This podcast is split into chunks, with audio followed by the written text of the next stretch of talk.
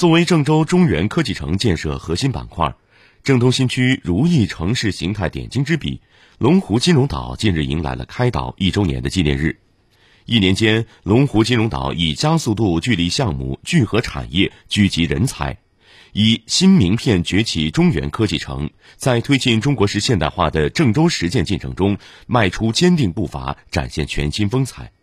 在龙湖金融岛能源站项目现场，工作人员正紧张进行扫尾施工。一根根粗大的管道，确保整个金融岛的楼宇在不安装空调的情况下就能够实现供冷供热。郑州东龙新能源有限公司工程部经理张焕斌表示，能源站采用再生水作为上位能源，实现环境效益和经济效益双赢。目前，整个金融岛共建有三个能源站，到今年五月份将具备五十万平方米的供冷供暖能力。第一点，我们再生水它这综合利用率比较高，相对于这种传统的冷却塔，它制冷制热这个效果更加平稳稳定。第二点，能减少这个用户的出投资。第三个是减少用户这个后期专业维护人员的投资。第四点，每个大楼的话，整体维护结构投资费用会减少。第五点，减少电力负荷投资。第六项，用户不再建设这个机房，不用考虑后期的设备进行置换。行走在龙湖金融岛林立高楼间，玻璃幕墙光影折射，让人仿佛置身未来城市之间。龙湖金融岛共有金融办公楼宇三十四栋，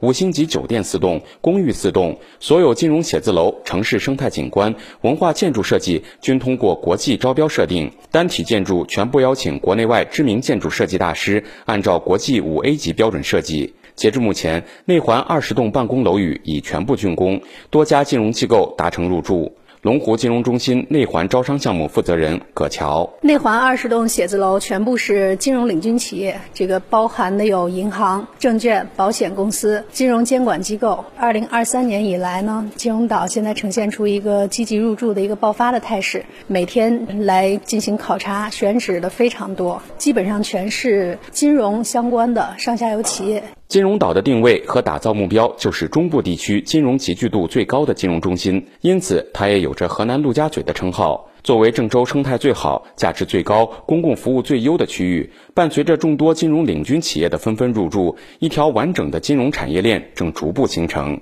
葛桥，下一步的话也会吸引更多的资源，吸引更多的企业，吸引更多的人才，纷纷的进入龙湖金融岛，形成一个非常好的集聚效应和金融上下游的一个生态链。在这个生态链完善的情况下，又会激发出很多创新，还有很多动能，对企业的吸引力又进一步的一个加强。在这种正向循环之下，所爆发出来的能量，将来能够更好的发展整个河南的一个金融业。商业赋能发展，点亮美好生活。作为龙湖金融岛最具烟火气的地区，盐湖商业一直备受社会的关注。郑州银泰项目副总经理吴奇告诉记者，金融岛盐湖商业总建筑面积约十一点六万平方米，由二点三公里环湖步道、五点六平方公里湖景及八个生态公园等构成。项目共划分四个商业街区，形成了不同于郑州其他商业体的独特景观禀赋。一区打造生活美学馆，汇集一些高品位的、原创的等等这些高端的体验店啊。二区的话是以潮流为核心的，是融合服饰、潮玩手办、潮流生活方式。三区的话是。精致社交场，汇集各国的名品、高端珠宝、服饰、美妆等等。那四区的话，主要是传统及新兴的户外体验运动为主题的专业的运动服饰、设备、器材、瑜伽馆等等。生态美、产业兴、人气聚，一年间，龙湖金融岛破茧成蝶。接下来，伴随着一批批高品质节会活动的举办，龙湖金融岛也必将为这个新的城市地标带来更多的人气、商气。烟火气，郑州银泰项目副总经理吴奇，今年我们会